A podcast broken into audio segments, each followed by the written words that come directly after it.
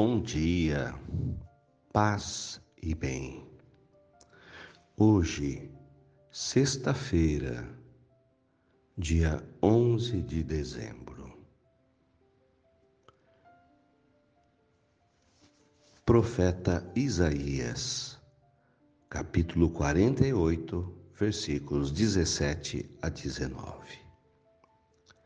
Eu, o Senhor teu Deus, te ensino coisas úteis, te conduzo pelo caminho em que andas. Ah, se tivesses observado meus mandamentos, tua paz teria sido como um rio, tua justiça como as ondas do mar, tua descendência como a areia do mar, e os filhos do teu ventre como os grãos da areia. Palavras do Senhor, graças a Deus. Salmo 1 Senhor, quem vos seguir terá a luz da vida. Feliz é todo aquele que não anda no caminho dos perversos, que não entra no caminho dos malvados, nem senta-se junto dos zombadores mas encontra seu prazer na lei de Deus e a medita dia e noite. O Senhor esteja convosco, Ele está no meio de nós. Evangelho de Jesus Cristo, segundo Mateus, capítulo 11, versículos 16 a 19. Disse Jesus às multidões: com que devo comparar esta geração? São como crianças, sentadas nas praças que gritam para os colegas, dizendo: Tocamos flauta e vós não dançastes, entoamos lamentações e vós não batestes no peito. Veio João que não come e nem bebe, e dizem: Está com um demônio. Veio o filho do homem que come e bebe, e dizem: é um comilão, é um beberrão, amigo de cobradores de impostos, amigo de pecadores. Mas a sabedoria foi reconhecida com base em suas obras. Palavra da salvação. Glória a vós, Senhor. Senhor, Obrigado pela vida, pelo descanso, pela noite, pelo dia que vem chegando. Senhor, abrimos os corações para que o Senhor venha habitar dentro de nós.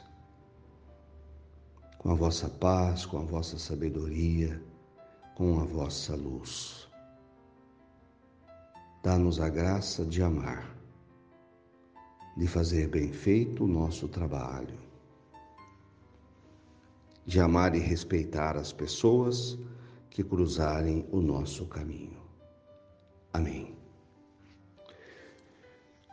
Irmãos, a palavra de Deus vem iluminar a nossa vida nessa sexta-feira.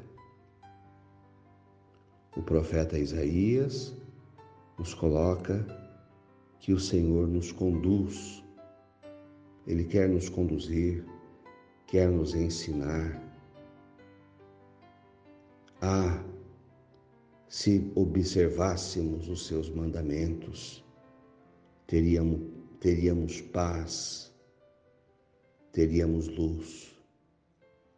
O Salmo 1 nos lembra que quando andamos a quem, quando seguimos ao Senhor, teremos luz em nossa vida. O Evangelho, Jesus lamenta a geração da sua época, do seu país, geração insatisfeita. Estava sempre criticando e não enxergando Tocamos flauta e não dançastes. Entoamos lamentações e não batestes no peito. Ou seja, uma geração que parece que não sabe o que quer e que só critica. Criticavam João Batista porque ele era recolhido na sua comunidade, na sua vida, não come, não bebe, e ele tem um demônio. Aí vem Jesus, olham para ele e fala: esse aqui interage demais. Vai na casa das pessoas, come, bebe, é um comilão, é um beberrão. Tem amigos cobradores de impostos. Meu Deus, quem eram os cobradores de impostos? Funcionários, pessoas simples, mas odiadas pelo povo porque cobravam impostos para Roma. Mas Jesus diz: no entanto,